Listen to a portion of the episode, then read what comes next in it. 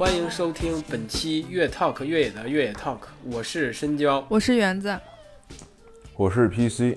深交，你说说吧，我们今天这一期对是一个特别有意义的一期。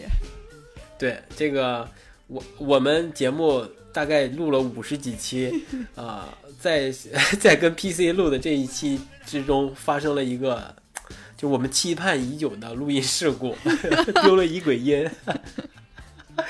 我本来试图，我本来试图想通过，呃，就是我们先剪，剪完了之后看哪句话缺，然后再请丢失音轨的 PC 来给我们补补录一下。但是我发现操作难度太大了，所以我们只能择日另行找时间，也就是，呃，在到第一次录音之后的大概一周吧，一周之后我们又重新聚在了一起，又又开始把这一期节目重新聊一遍。当然了，我们期待。这一次重新聊，能够聊出一些呃更有意思或者是更有价值的东西吧？啊，对我，那我们就对，就先说完这些，我们就可以说一下我们的这期的主题，其实是滑雪啊，啊，就是这个节目这这个话题也是我们想想了很久的，就是去年。呃，我们在夏天的，应该是初夏的时候把这个节目做了做起来的。呃，在快入冬的时候，我们就想，哎，我们越野 talk 嘛，应该聊运动相关的。那冬天肯定要聊滑雪嘛。当时，但是当时因为种种情况或者各种各样的原因吧，没有这个节目没有录成。哎，但是当时园子就想请 PC 过来。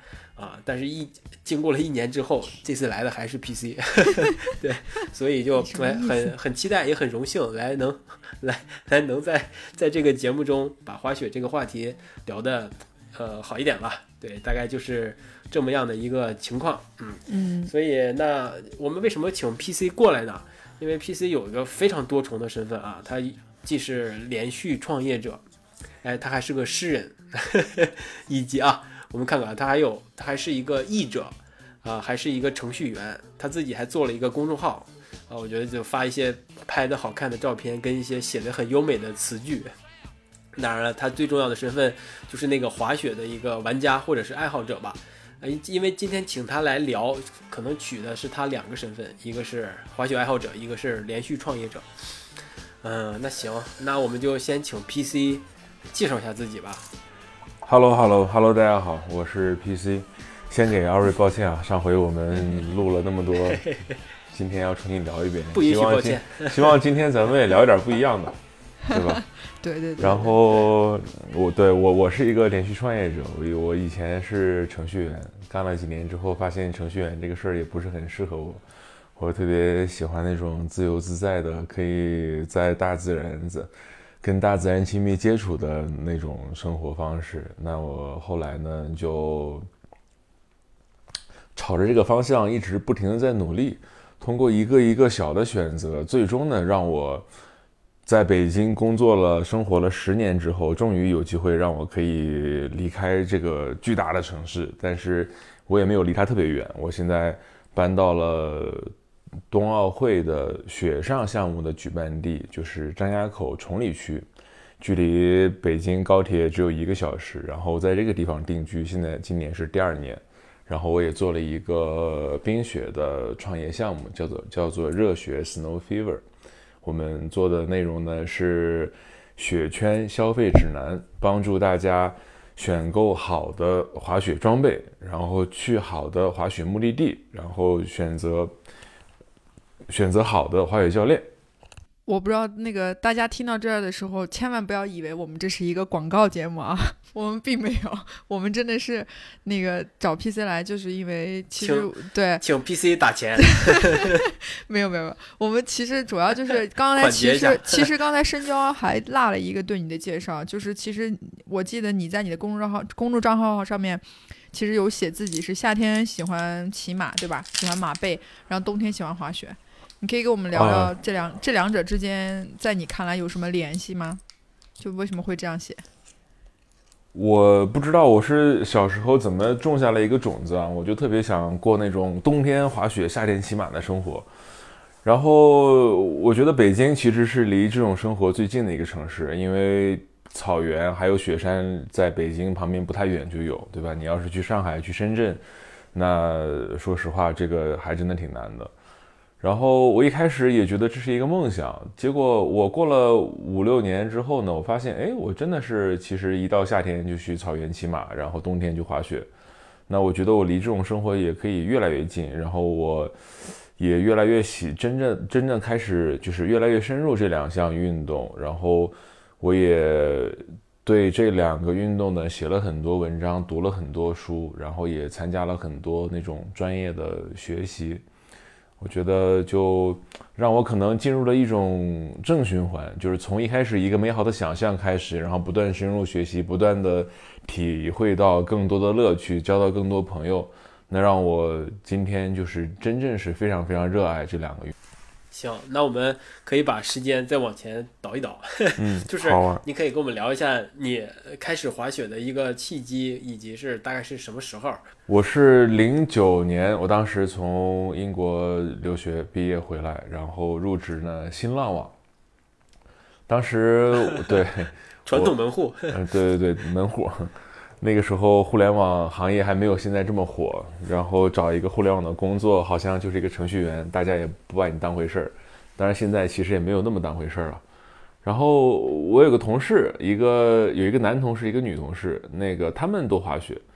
然后男同事呢跟我说：“哎，你要滑雪啊？”说：“对对对。”我说：“我要学单板。”他说：“哦，你要学单板，那你要买好护具啊。”他也没多教我，然后我就在淘宝上买了套护具，我就开始了我的单板生涯。那是二零零九年十二月底。你那会儿买那护具贵吗？是买了一下来就上那种比较贵的护具，还是说其实就简简单单先凑合用用？那会儿根那会儿根本就没有特别贵的，没有特别贵的护具。那会儿淘宝上我看销量最多的是黑溪。那个护具呢，其实非常好，虽然它有点粗笨，但是到今天还有人问我买什么护具，我都会说哦，我说你可以买黑溪护具。你当时是在新浪网之前进新浪网之前就想到了要滑雪，还是进新浪网之后那几个同事来跟你给你介绍要滑雪的呀？哦，我之前就想滑雪，我之前我我我之前想想滑雪，但是英国其实没有什么雪场，苏格兰有几个很小的雪场，我也没去过。然后那会儿有同学呢。就是有香港的同学，有韩国的同学，他们到了冬天，他们从英国飞去瑞士滑雪。那会儿我也觉得太贵了，哎呀，这东西好像我也不知道，我当时应该去体验体验的，但是当时可能种种原因，我也觉得没去。那我直到回到了北京，我才开始这项运动。对，哎，你最开始学的是双板，你后来是又又又又学的是？又尝试了双板是吧？是这么一个过程。我是先滑的单板，我可能滑到了一直滑到了一六年，然后我开始单双兼修，然后我这两年呢滑双板滑的会多一些，滑单板滑的会比以前少多了。我现在可能百分之七十的时间在滑双板，百分之三十在滑单板。那你有没有在内心有对对比过？你会更倾向于哪一个吗？就是滑过单板双板之后，嗯，对我今天已经用脚投票了，我肯定百分之七十的时间 都在穿双板鞋，都在滑双板，这真的是用脚用脚投票。我那些老朋友，他们比如说那些国外的教练，以前他们特别逗，他们也知道我单双兼修，看到我的时候先低头看我穿什么鞋，一看不是单板教练，看到我穿双板鞋啊，摇头摇头。双板教练看到穿单板鞋啊，摇头。哎，那那像你这种单双板都都兼修的学滑手多不多呀？还是现在就其实其实很少，其实非常非常少，但是现在越来越多了。就是在我的理解里边，那个就是呃，可能双板的。嗯，能做出来的自由度的动作可能会比单板的要多一些。你说我的这种理解是是有道理的吗？还是是是有 是有道理的？因为单板只有一块板嘛，你再怎么折腾，这个它的变化的程度是有限的。双板可以做出很多非常非常复杂的动作，因为它部件很多，这个单板肯定没法比。但是整个比起来呢，单板的动作它更干净利落，然后它也更简单。就是简单，不是说那那种难度的简单啊，就都可以很难。但是单板的动作，它就是那种干净利落的那种简单。但是我嗯，反正从从我滑过的感觉来讲，我总觉得双板学起来要比单板要难很多。我不知道我的这种感觉能不能代表大多数人啊？就是就是你知道，因为你你是两两两个脚站在一个板子上嘛，然后你突突然间站在那儿之后，其实如果有当当出现有一定的坡度，不是一个完完全全平的一个平面的时候，我就一瞬间就不会知道应该用哪里去控制这两这两条腿。OK OK，就是双板的初学在。平地上肯定双板简单一些，因为你部件很多，你很好像正常站立一样站住。单板呢，它就不行，你就得一屁股坐那儿或者跪那儿。但是在陡坡上，对于初学者来说的话，单板容易很多，因为推坡是一个非常简单好学的一个动作。对，但是在滑行进阶之后呢，单呃单板又变得其实比双板要容易一些。双板它。它可以达到的复杂度和它的表现力非常高，但是它的晋升的过程也会非常慢。这话我曾经听我一朋友也说过，就是他也是原来最开始是先玩，他原来最早是在国外先滑双板，因为他跟我说他在欧洲滑滑雪的时候，就是欧洲这边可能滑双板的人相对还是多一点。所以他一开始先学的这个，然后后来呃回国以后，就是他就说，因为这个单板实在是帅，对吧？作为一个男生，怎么着在雪场上也是希望能吸引一些别不一样的目光的，所以他就学了单板。然后单板滑了两三年之后，他又重新回到了双板，就没有再滑过单板了，因为他就觉得那种进阶和挑战性会更高一点。觉得滑双滑单板能吸引到异性的人，滑双板也可以。言外表示不服是吗？双板表示不服，不是不是，我是觉得言外之意就是滑双板吸引不到异性，滑单板其实也可能吸引不到。请园子，请你转告你那位朋友，请正确对待滑雪。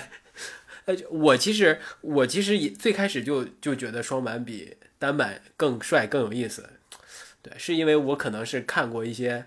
类似的视频里边，呃，我看的就跑步的视频比较多，就是那些呃越野跑的大神们都是从，呃夏夏天是越野跑嘛，冬天都是那种那个登山滑雪作为他们的交叉训练，对，还有一些是登山一些特别牛逼的登山运动员，他们有可能会登到一个六七千米的山上之后，用滑雪的方式下降，都是用的，是的，大我看的大部分都是用的双板，是的，所以我觉得哎双板可能就更更屌一些，就是它能。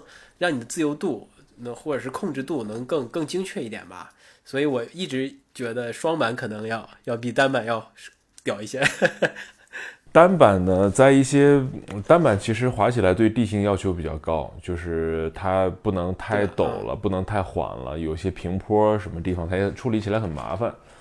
那单板呢，就是双板呢，它确实非常 versatile，它可以处理各种各样的情况。所以在那些山里面，那些可能爬高海拔或者怎么样的时候，双板的优势非常非常大。就是国外很多那些顶级高手，他们也是单双兼修的。就是，但是呢，如果今天比如说只玩只爬一天，呃，雪况又非常好，他们也许很多人会去用单板。但是如果说一旦是一个非常长途跋涉的过程，就没有谁会跟自己过不去，肯定都全用双板。对，所以也不存在孰优孰劣的问题。对，咱 对吧？就是大家各自的实际情况问题嘛，对吧？是的，是的，是的。就是你如果单双都滑呢，确实可以体会到双份的乐趣，因为这两个就这两个运动它很像，但是就都都被大家归到一类，归到滑雪里面，但它其实呢在里面的。发力方式啊，那些模式其实也有也有点不太一样，可以适用不同的场景。那真的就是，如果你都学，你就是双份的快乐。当然，麻烦程度，你所需要学的东西也是双份的。PC，你有统计过，就是呃，从从你零九年滑雪到现在，你大概有去过多少个雪场吗？就有有有时候脑海中会突然间想过这个吗？大几十个可能会有吧。嗯，有哪个会让你一下想的，就是一瞬间就能想到的第一个雪场，或者有有那种特别难忘的滑雪的记忆吗？呃，我觉得日本在日本滑雪是非常非常不一样的体验，就日本的雪非常大，对吧？这个有一个专用的词叫 J 泡，就是日本日本大喷雪的意思。那日本的吃啊，日本的整个文化呢，会让中国人感觉非常亲切。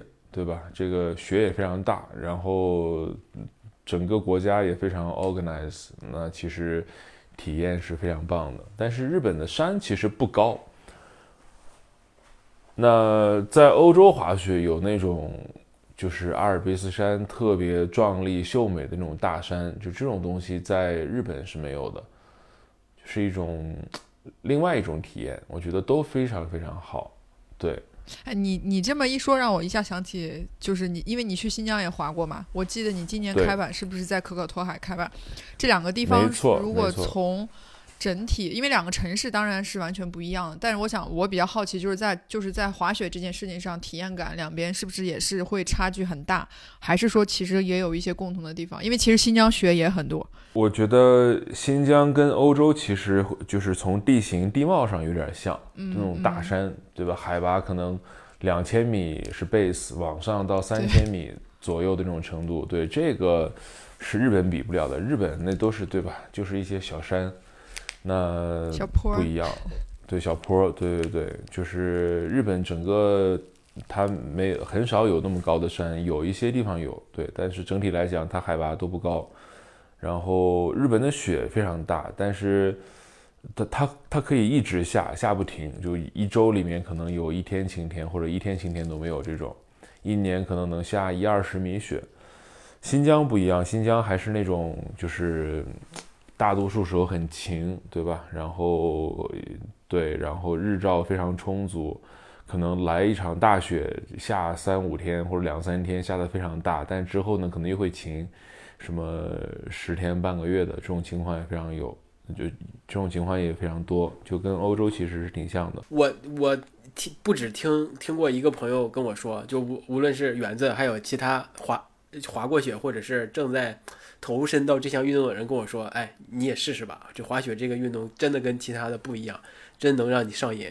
那是吗？那这个这个上瘾的点在哪儿呢？你可以 PC，你可以我们 以你自身的经历告诉我们。滑雪很多人讲，就是他讲很多人讲两点，比如说他说多巴胺分泌，对吧？高速的时候多巴胺分泌让人欲罢不能。还有人说呢，跟自然在一起，忘却世间烦恼，对吧？我觉得这些说都对。”那我我之前呢也看过一篇文章，有一个人总结了一些点，让我感觉他这个总结的特别有意思。他这么讲的，他说：首先滑雪练技术，它有一个无限性，你可以不停的学，永无止境，一直学到老，其实你都学不完。单板不想学了，还能学双板，对吧？有很多东西可以练，那就会让人一直沉迷，就像是你打网游，你想升级一样。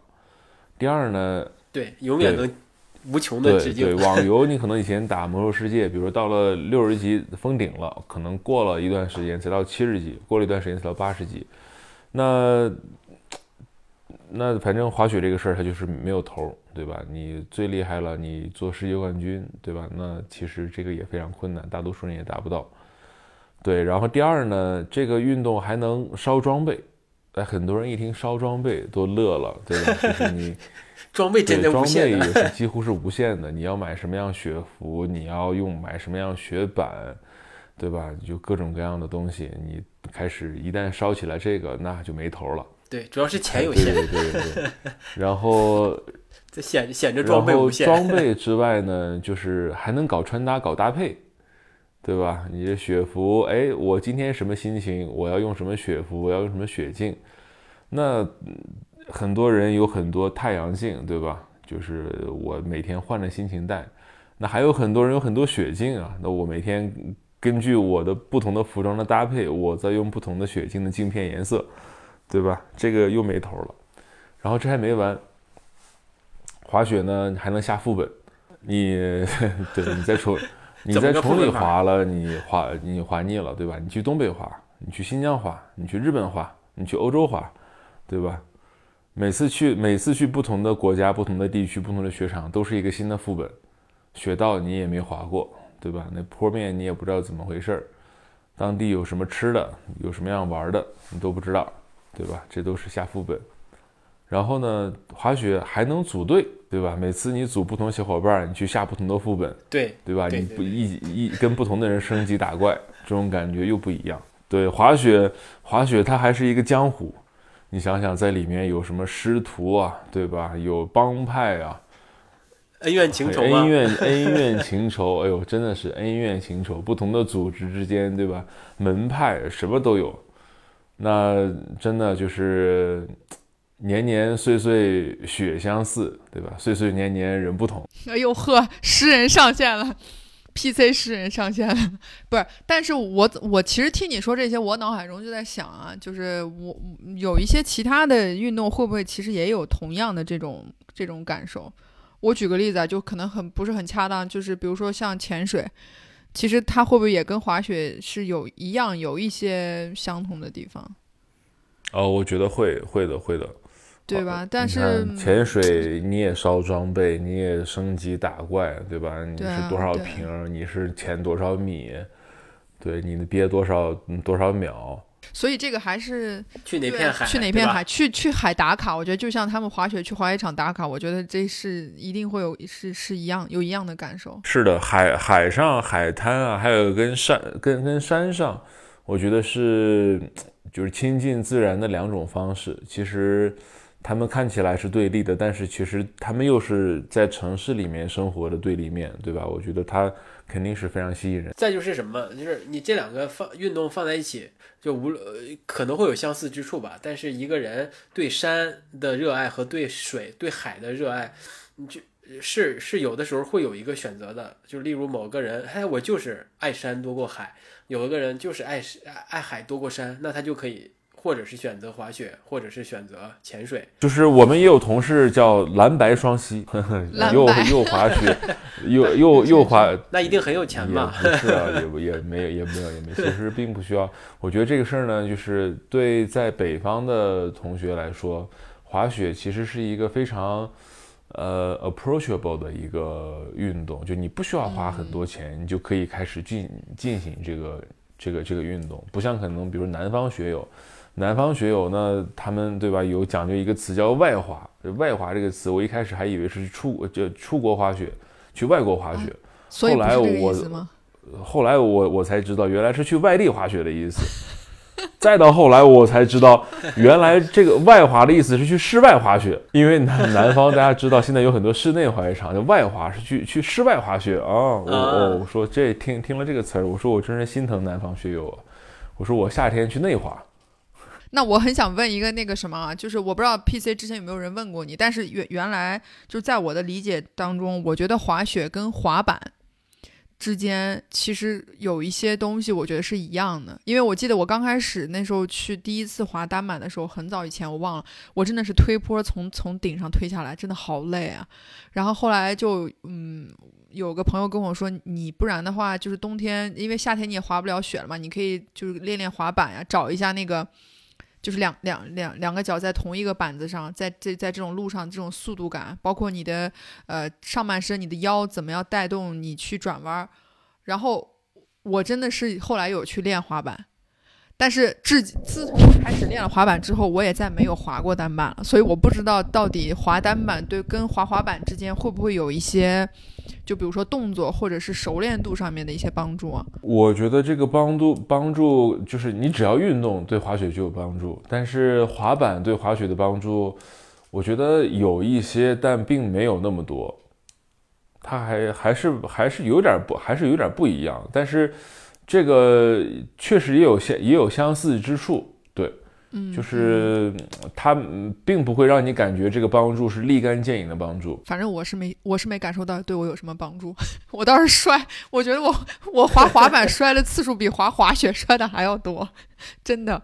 就就我不知道为什么，反而就是让我对于滑雪，就是滑单板啊，就是我我我感觉我是越来越抵触滑单板了。我也搞不懂理由是什么。我不知道你你你在就是。就是从单板切到双板的那个过程当中，等你再重新又去穿上单板鞋去滑的时候，你会有一点觉得陌生，或者有一些发现，哎，好像有点不太知道怎么滑的那种感觉吗？有一点，我现在觉得滑单板和滑双板可能对我来讲都是不同的目标。我滑双板，因为双板的速度非常快，操作非常灵活，就是可以去一些更复杂的地形，做一些可能。就是更极限的操作，单板呢，整个就是一种非常 chill 的一种感觉。我来了之后蹦蹦跳跳，对，可能滑起来也对吧？大家可能也很也很容易摔，因为大家滑单板就是追求那种 freestyle 的感觉。我想问 P P C，因为你刚才咱们在聊滑雪为什么会让人上瘾的时候，你也说，哎，滑雪可以烧装备，对吧？因为我我也知道你对装备是深有研究啊，也是一个资深的对烧装备的一个人。那你跟我们聊一下你，哎，你这个烧装备的一个经历呗。让我聊聊装备这个事儿，我从哪儿开始呢？从就聊装备测评这个，你你为什么会开始？哎，我就想测一下评，把这个你对装备的认识啊，或者什么之类的分享给大家。有没有一个什么特别的契机啊，或者有什么故事？这个事儿可能就是因为我我我是我我可能骨子里还是一个理科生，就是我对这些东西呢，我就非常 非常喜欢琢磨。那买了东西之后呢，我就想研究研究它到底怎么一回事儿，它的。性能指标是怎么一回事儿？它怎么生产制造是怎么搞的？对我对这些事儿就非常感兴趣。后来东西越买越多，然后我我我就我我就想做一些评价，然后就开始写一些内容发我公众号上。对，就是一开始是反正就是简单的这么开始了。那后来呢，可能也越做越深入。那现在呢，我对这些装备了解的也。就确实，因为我我现在做这些评测，我每做一个什么评测呢，我都张口就说哦，这个东西我可能买过三五十件儿就这个确实也是实话。对，那 对，那很多时候你对一件就是一个一个一个类目的熟悉，就建立在你到底花过多少钱，多少钱，你用过，对你花到底花过多少钱，对，那。那在这一点上，我觉得我可能花钱花的没有比利白那么狠啊，但是我 我可能花的也确实也不少。那而且我花完之后呢，也花完之后，我确实也琢磨，也在里面想那些产品到底怎么一回事儿。我觉得这些事情慢慢的积累之后，就会让我对这些东西有保持了一个跟可能大众来说更不一样的一个敏感度。那我想问一个可能我觉得不会很恰当的问题，但是。嗯，我就想说，你在就是真的花钱决定要去买这些东西的时候，可能你也没有想过有一天你会想要去做滑雪的这种装备类的测评吗？就只是说，可能完全是从自己角度来说，哎，我想去尝试一下这个东西到底是不是像他说的这么好，这么神奇，是真的这么好用？其实没有，其实其实没有没有，那会儿就是想买，然后任性。然后对，后来呢，我 后来呢，我就觉得，如果哎，我如果做这些事情呢，就是今天做一个评测类的一个项目，那我之前那些消费，它其实就是投资。那我如果不做这个项目呢，那之前的消费那就是瞎花钱，也是消费。对对对对，就是消费。对，所以，所以我想到这个之后，我就觉得，哎呀，那我更是要把这个项目做好啊。你这方式基本上我们女 给自己女生女生经常会在买了一堆东西 shopping 完之后开始给自己找吧。你看我现在花这么多钱搞搞这么多是为了干嘛干嘛干嘛？没想到 你这个方式也是同样男女通用的啊！男女通用，男女通用。这这个就是消消费主义害死人啊！就是 消费超出你需求的消费，致人空虚。当时有快感，但是事后会空虚。对我我也想过这个事儿。你看我我也在看，你看咱们。就是邻国日本，他们也经历过非常旺盛的这种消费主义时代，对吧？在他们经济泡沫的时候，那现在呢，他们又进入了一个低欲望时代，他们也买东西。但是你看日本人对于雪具的消费观，他们就是想买一件特别好的东西，然后一用用很多很多年。对，那他们那些东西呢，产能也非常有限，像有一些很好的东西，每年可能就做那么一点儿，你要早早预定才能买得着，不然很快就卖没了。今天中国呢，那肯定，我觉得现在是一个消费，也是一个消费主义盛行的一个时代，大家都很愿意买买买，对吧？什么东西都想买。那我觉得也不，这未来肯定会发生，但它究竟是要什么样的 timing，在什么时机发生，其实我也说不好。但是我自己现在开始有一些反思，我可能东西买太多了，我经常想。我如果留一件，我留什么？我会经常想些，我我现在会经常想这些问题。把把这个反思的结果加到你们呃热血的呃企业愿景里。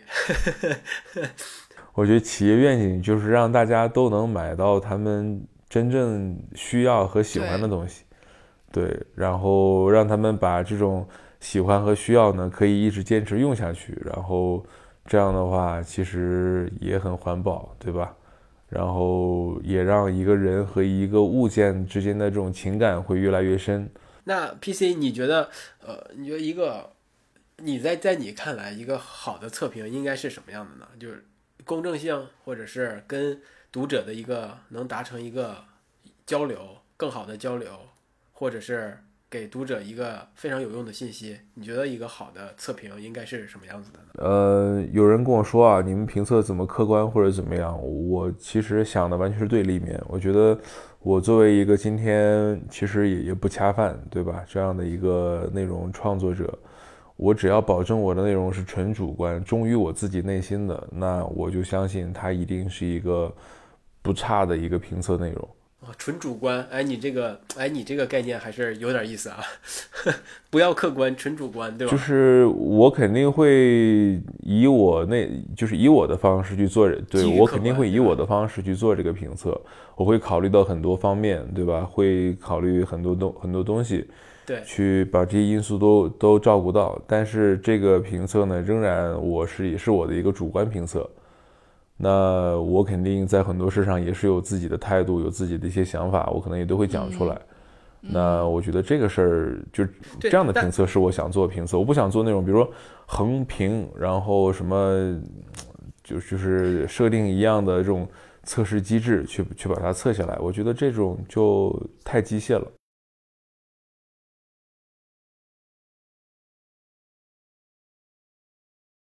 那你你看你这么有棱角的这么一个态度，肯定惹惹惹过事儿吧？惹过人吧？惹或者是惹过品牌？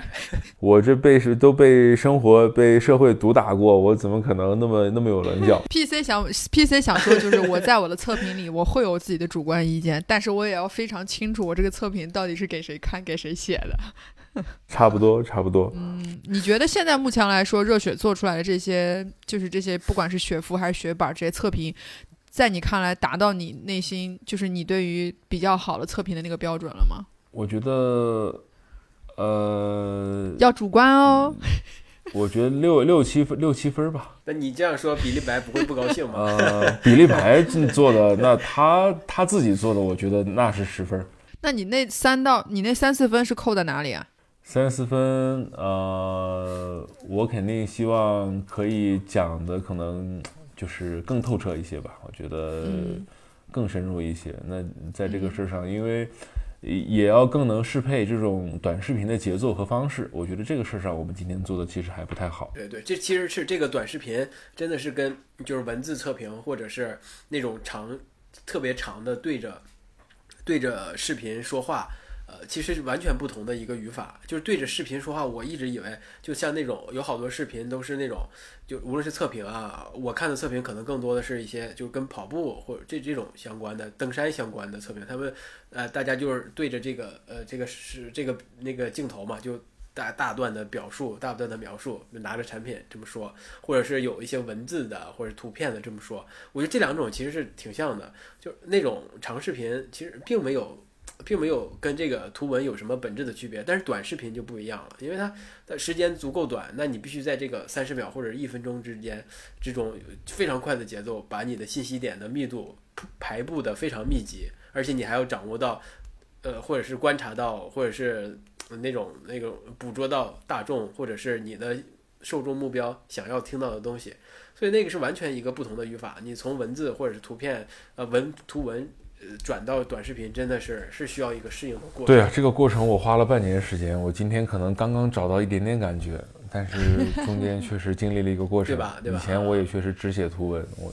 对，因为我们其实做声音呢，也其实也是在一个摸索的路上嘛。但是，呃，有一个话题，我觉得你作为一个，就是真的是现在算是，就是你是一个创业者，但是同时又是在滑雪这个项目里面的一个创业者。所以，其实对于滑雪这种自媒体的苦和乐，你觉得冬奥的这个这项运动，或者大家对于滑雪的国家要求的这些，对吧？这些东西对于你做滑雪自媒体来说，有得到一些，或者并其实并没有得到什么吗？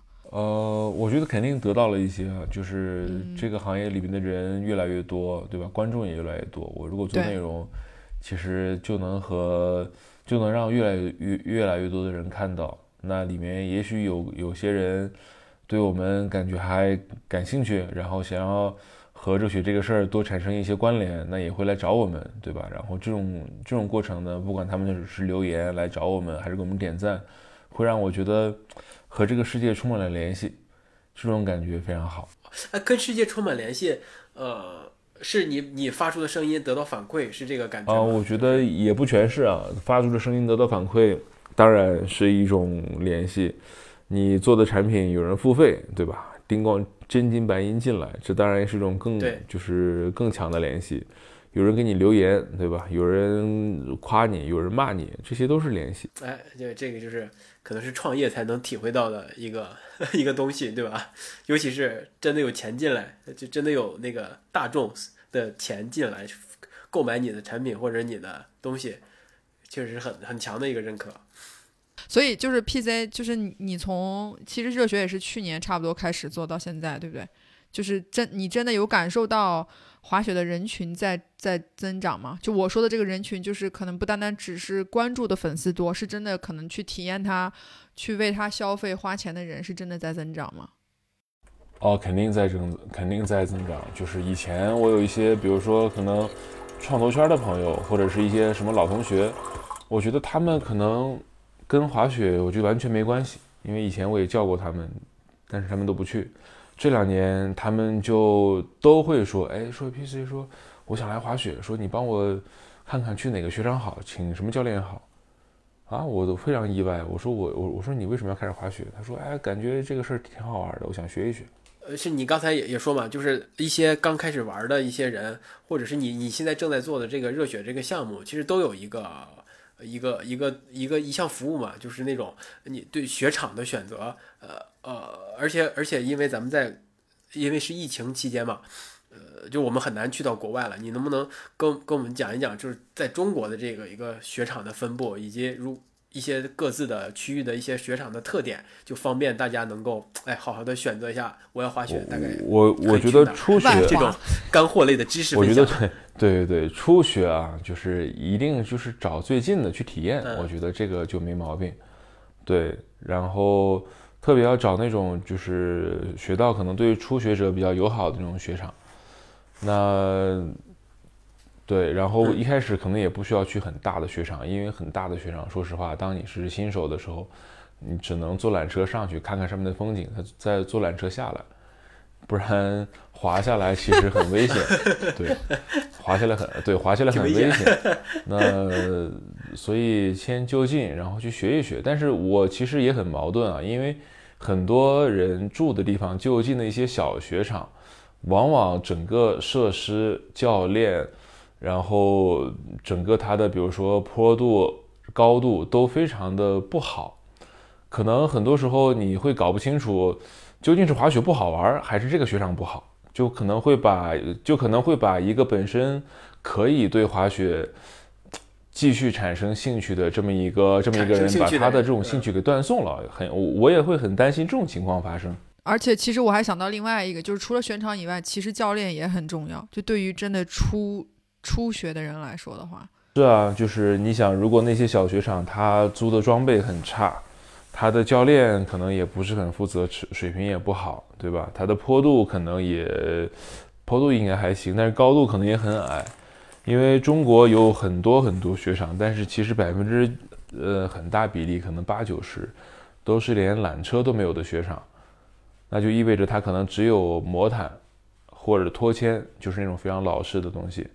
那这种雪场就是在中国，其实统计数量里面占绝大多数比例。那这种雪场，对这种雪场，它可能在装备租赁和教练提供上肯定都会不到位。那如果你现在是已经有一定的自身的经验了，就想探索一下不同的呃状雪的状况或什么样的，你可以就是想让你跟我们分享一下中国的这些就就是不同的可以滑雪的区域。就是那个大概的一些状况，没问题啊。我觉得一些比较值得去的地方，第一，我觉得崇礼很值得来。崇礼呢，虽然它降雪不不大，对吧？但是它是全球看来开业比较早的地方，对，十月底就能开业，对，然后可能能一直开到五月一号。在新疆这两年开始能滑雪之前，崇礼其实开业非常非常早，比东北都早。东北你看这两天就是对前两天可能才松花湖、北大湖可能才刚开始造雪，可能现在才刚开业。那崇礼都已经开业，可能快一个月了都。然后崇礼呢，也是一个大的雪场群，对吧？好多雪场在一块儿。你其实每天住在镇上，那也有当地居民，有很多餐厅、酒店、酒吧，什么都有。那能体会到很多不同的，就是能见到很多不同的人，能去很多不一样的雪场，这个事儿其实还挺不错的。那第二呢，就是东北，东北也很大，对吧？比如说亚布力啊。长白山，然后可能吉林，那我觉得比较值得去的可能是吉林吧。吉林市旁边有两个雪场，松花湖和北大湖。那周边还有一些小雪场，但是最大的是这两个。那中国今天最值得去的就是新疆的雪场。那新疆整个对呀，新疆人激动了。对，说说说说到这儿呢，我前两天其实。呃，可可托海滑回来之后，我就在抖音上发了五期内容，叫“不吹不黑，聊聊可可托海”。那我其实讲的都都还就是是那种非常客观的、非常主观的客观。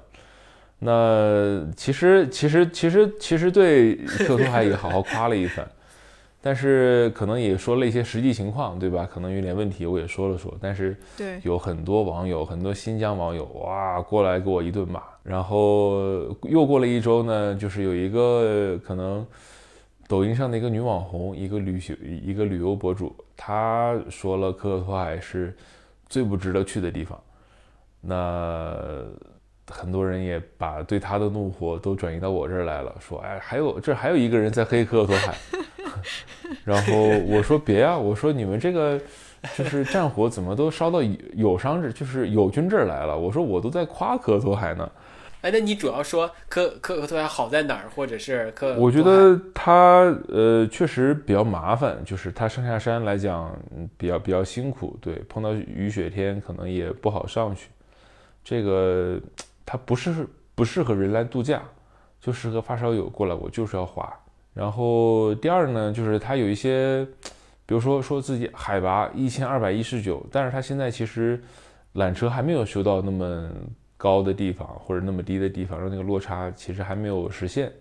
那我就说嘛，我说我来了之后我还要问半天，我说如果没有实现，你就先别宣传是吧？我觉得其实是啊，我觉得其实是，但是但是但是学，但是后来新疆的朋。但后来新疆的朋友们就不乐意了。你刚才深交，你刚才那一句虚假宣传，也可能我觉得我们的节目即将会要迎来一个高峰，评论的高峰。不过不过 不过，我作为一个新疆人，我觉得我很想就很负责任的说一句话，就是如果你比如说对于这个雪场有非常非常多的期待，而这些期待你是确实来源于网上对他的一些，比如说就是官方的一些宣传呀，拍了很好看的照片啊等等，那这个确实是需要你自己。就是真正的去到那之后看过之后，你才能知道说哦，到底它是不是真的像传说中的这么好。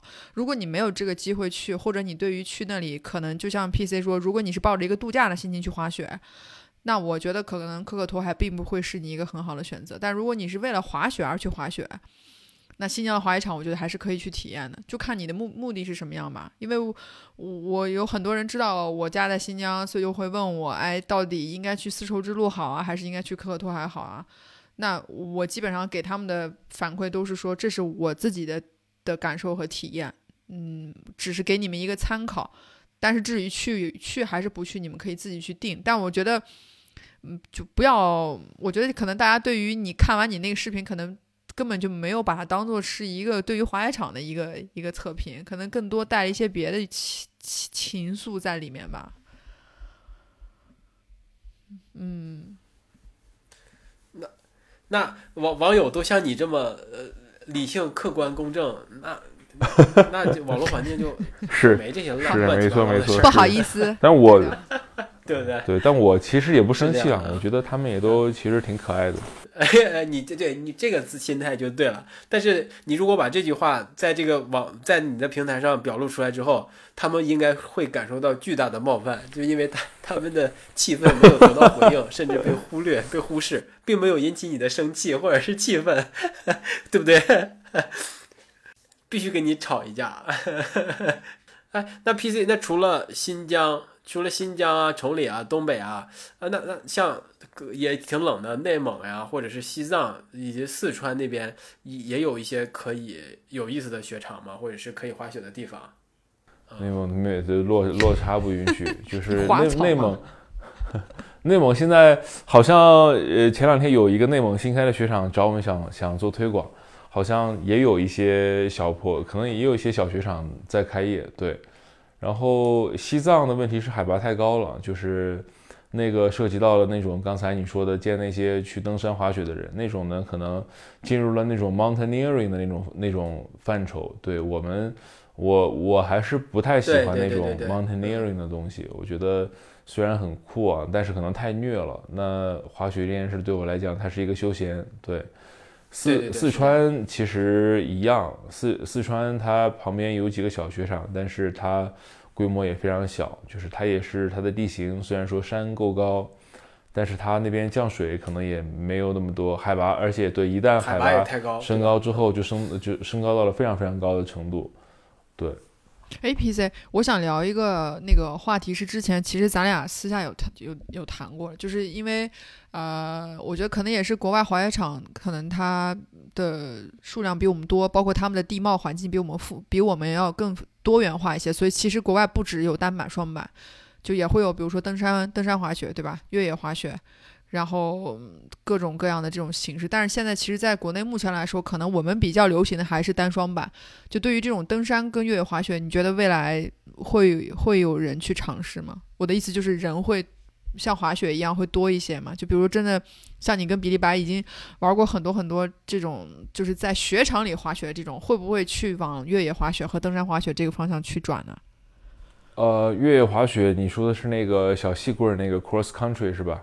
对对对。对，越野滑雪那个东西，我觉得在中国是没有人玩的，不可能有人玩，因为那个东西，那个东西，那个东西是是那种北欧人的冬季的散步和慢散步和慢跑，对对对对，他对雪的他他对雪的覆盖量非常有要求。对对对。对，中国没有一个什么雪一直常年覆盖或者冬天一直全部覆盖的那种那种地方，就是那个那个真的是他们的，那真的是他们的散步和慢跑。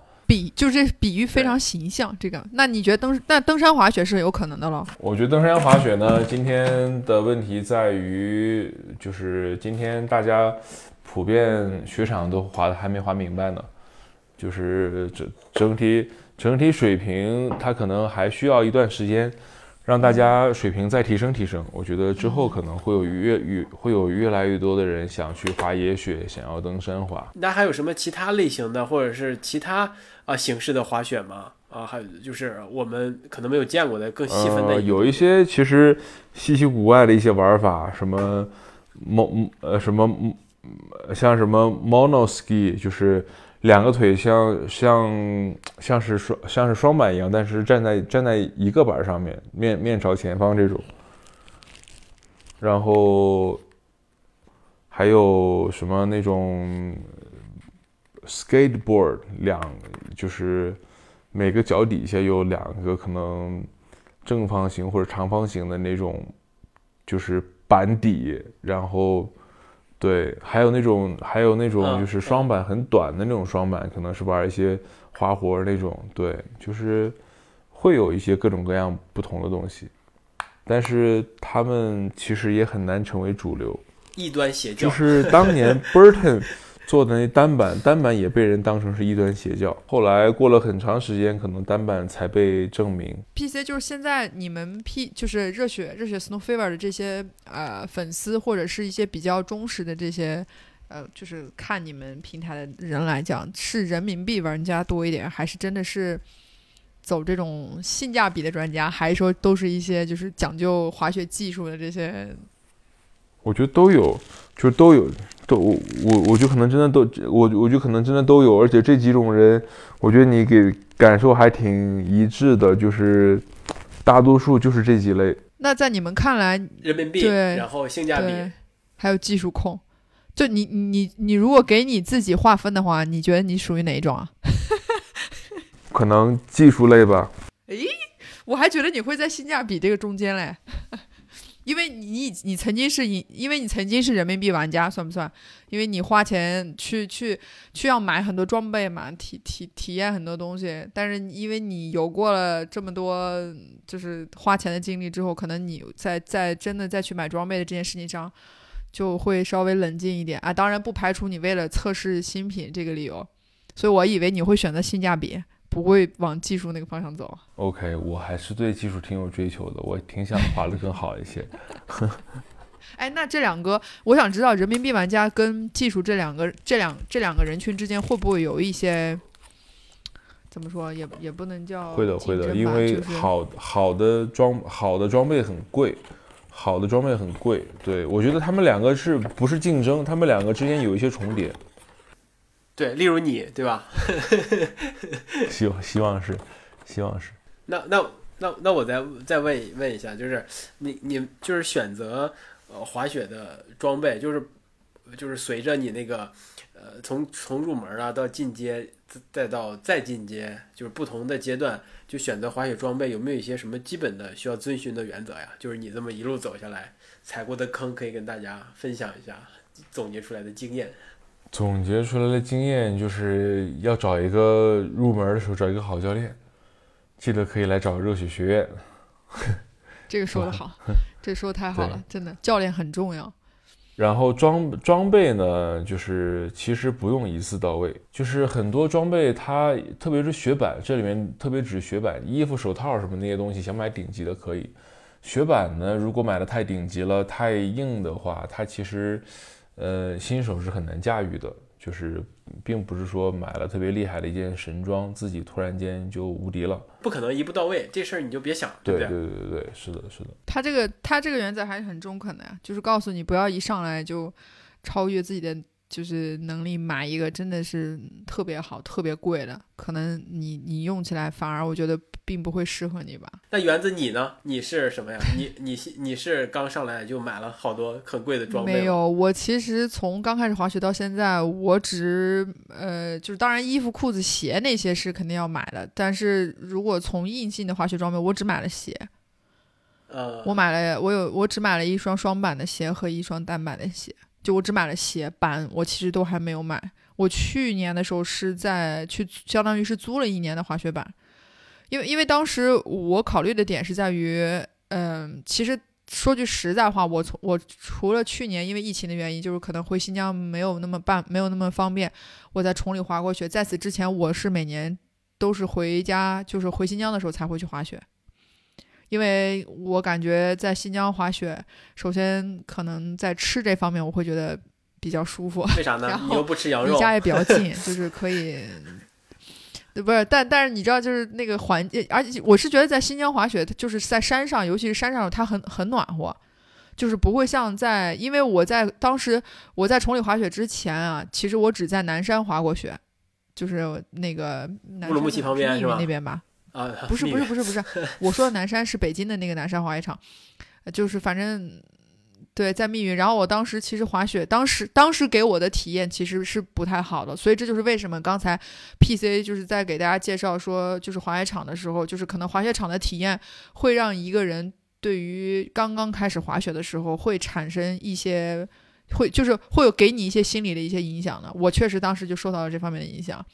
所以，因为我在南山那一次体验不是特别好，之后我就基本上，呃，那一年就是在过年的时候才会才回新疆滑的雪，我就没有再去尝试过滑雪这件事情了。后来我是回新疆滑雪之后，找了找了一个朋友做教练，然后他那时候在教我滑那个单板嘛，然后又让我重新对这件事情产生了一些热情，然后我我才决定说去 OK，那我得买一双自己的鞋子，因为不管是。对吧？从舒适度啊、干干净啊，反正各方面原因，我觉得我得买一双鞋子，我就买了一双单板的鞋，但我没有买板。然后后来买双板鞋也是一样的，也是一样的原因。对，PC，你给说说，他是不是这个那我觉得这个姿态就很对，这个态度就很对。我觉得，我觉得是的，我觉得没错。先买装备，并且先买鞋，我觉得这个态度特别好，肯定能练出活。哎，那我就问一个，就是偏什么一点的问题，就是现在，就是现在这个市场市场啊，啊，就是找教练大概是一个什么样的价位？呃，你说找教练什么价位是吧？我觉得对，以及雪场现在的价位大概是什么样的？从一千到三千可能都有，对，甚至到更贵的都有。它是按什么来来收费的？大体上按按一天或者半天，一天一千到三千，对吧？嗯嗯，那雪场呢？雪呃雪场雪票可能从一百到六百都有。行，这个也是给大家一个。就是如果真的没有滑雪经验，或者是想在今年冬天试试滑雪的一个参考嘛，就是你必须得找教练，你要尝试就要找教练，价教练的价格是这样的。你如果去必须有雪场嘛，雪场的价格是这样的，嗯，就是大家可以心里听众朋友们可以心里有个谱。其实我们刚才聊的很多话题都是围绕就是 PC 作为一个滑雪就是一个发烧友的一个角度去聊的。其实我想说。我们现在在转变一下身份，就其实你你不单单是一个对于滑雪非常喜欢的一个人，同时你还是一个在也又是一个创业者嘛。那其实创业这件创业做滑雪来说，对你的对你对于滑雪这件事情是不是有一些不一样的理解？对，少了非常多。所以我现在呢，就是每天尽量早睡一点，然后早晨六点半起来，我就八点钟去雪场顶门滑，跟一帮大爷大叔。去抢一抢，去去站站队，对，然后，然后可能滑到十点或者十一点我就撤了。哦，你赶着人多的时候，反而你就先走了，对吧？对对对。有想过，也不能叫后悔吧？会不会觉得如果不创业，可能对于你你你对于滑雪的热情会更更高？还是说其实这件事情倒没有影响你对于这项运动的喜好程度？对，我觉得对我没有影响，对这个运动的喜好。嗯，那我觉得这个创业还是值得的，对。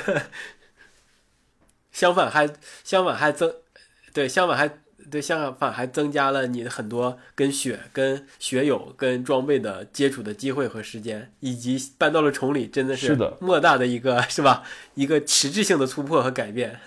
我现在如果让他搬回城里，我估计他应该会觉得不太适应了。如果你现在让你搬离北京。就搬搬搬离崇礼回到北京啊，或者什么的。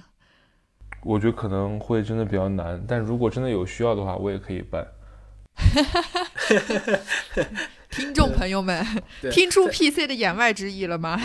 有有有有有。等公等公司上市的时候，可以可以回来敲，可以回来是吧？就是我想问你，你接下来有没有什么呃要去哪儿滑的一个计划呀？以及你们热血有没有什么大一点的动作呀？对，就是可以。对对对对对，介绍一下你的讲讲。热血热血肯定还在继续跟大家分享关于装备、关于旅行的一些信息。对，嗯。那我我个人呢，我是想，其实元旦前后去和睦待着，我想在那多待一待时间，然后每天在那边滑一滑、爬一爬山，把那边的一些。和滑雪相关的状况，跟大跟大家都同步一下，因为很多人很好奇，但是大家都没去过。哎，和睦也是个很好很好的滑雪的地儿吗？还是潜在的很好的滑雪地儿？好像好像是很好的地儿。反正现在还蛮火的，主要禾木很漂亮，也是新疆比较有名的一个地方了。对啊，那是最有名的地方之一了。来说是还蛮最有最有名的地方之一了，就已经不是比较有名了，对吧？深交，我想采访一下你啊，就是我们今天其实聊了一天，这个我觉得对你来说会是比较陌生的一项运动吧。我所谓的陌生，就是你尝试的次数其实比较是，对对对对，就是你有什么对他有一些新的认识，或者你会真的愿意去找时间去滑，去认真的去滑一下吗？去学一下吗？我肯定的，就是你想我，我对我作为一个东北人，其实还挺挺什么的，就是蛮自责的。我既不会滑，不会滑冰，也不会滑雪，惨不惨？你就说惨不？我觉得我没有童年和和和没没有人没有人生。呃，但是 PC 对有的一些呃观点，或者确实是今天是刷新了我的一个呃认识吧，或者是给我指出了一条一条明路，起码有热血这么一个机构是可以提供一些靠谱的教练服务。他呃，你也告诉我了该怎么买买什么，对吧？买买装备的一个流程和一个对这个滑雪学习的一个耐心程度。如果有机会，我确实是，哎，主要是没有时间。呃，当然这个可能也是一个借口或者怎么样的吧。那那我确实是对这个事情确实是憧憬的，因为我咱们刚才也聊到了，我对双双板滑雪这个事儿的的憧憬或者是想象都是在高山上，那个是非常吸引我、非常打动我的。对，那那我肯定是特别向往能够置身那种场景，在在在滑雪的，对，所以这个事儿，你当然如果有一个比较好的机会，或者是我会吧，我会，我肯定是会的啊。今天聊得很开心，那我们就希望大家听众朋友们能够哎从这个节目中能够收获一些什么。如果收获没有击中你的需要点，你可以后台留言，呃，告诉我们你想知道跟滑雪有关的任何事情，我们帮你询问 PC。哎，这个哎，这机会难得啊，大家有有机会就用。行，那我们就感谢 PC，再次感谢 PC，拜拜。好，今天就到这里。谢谢原子，谢谢深交，拜拜，拜拜，谢谢。